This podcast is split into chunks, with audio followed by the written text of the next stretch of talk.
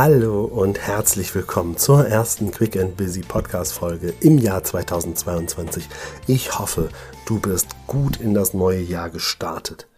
In dieser Woche geht es ausnahmsweise mal nicht um neue Vorsätze, Zielerreichung und so weiter, sondern ich teile heute mit dir eine meiner größten Lektionen, die ich auf dem Jakobsweg 2021 für mich gelehrt bekommen habe, und zwar von einem amerikanischen Pilgerfreund, der mir auf dem Weg nach Santiago de Compostela mit einer ganz, ganz wertvollen Aussage wirklich die Augen nochmal ganz neu geöffnet hat.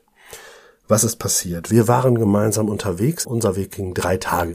Und auf diesen drei Tagen waren wir an einem Moment da, wo die Natur wieder wunderschön war und ich sagte so zu ihm, Mensch, wie herrlich das doch ist. Guck dir das an. Und er sagte, ja. Und er sagte dann, be here now.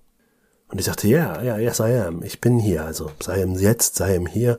Ich sag, ja, guck, und ist wunderschön. Und wir gingen weiter. Und er sagte, no, René, no. Be here now. Be here now. Er wiederholte es. Und in dem Moment bekam ich richtig Gänsehaut, muss ich sagen.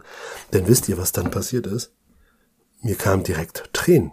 Weil ich in dem Moment erkannte, dass ich gar nicht wirklich immer im Hier und Jetzt bin, sondern permanent auf der Suche nach dem Nächsten bin.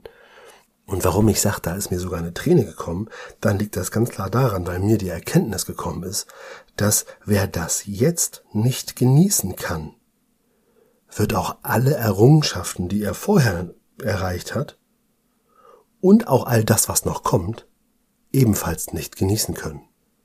Denn wenn ich permanent damit beschäftigt bin, immer schon die nächsten Schritte zu planen, in meinen Optimierungsprozessen bin, auf die Fehler gucke, die da irgendwo noch sind, dann vergesse ich jedes Mal, im Hier und Jetzt zu sein, den Moment zu genießen.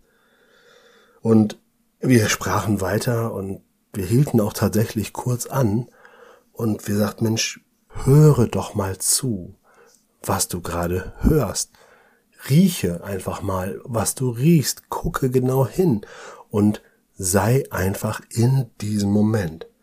Lass dich für einen Moment ins Hier und Jetzt fallen. Höre auf deine Atmung. Schau dich um. Nimm einfach wahr, was da ist. Und lass es zu, dass das Hier und Jetzt einfach ist, wie es ist. Mach es nicht schöner, als es ist, aber probiere auch nicht gleich dran rumzumäkeln. Probiere einfach mal zu fühlen, was fühlst du im Hier und Jetzt? Wie fühlt es sich an? Berühre einfach mal und gucke, was eine Berührung ausmacht. Sei es ein Gegenstand, sei es die Natur, sei es deine Partnerin, dein Partner, was auch immer. Aber lass es zu und sei mal in diesem Moment.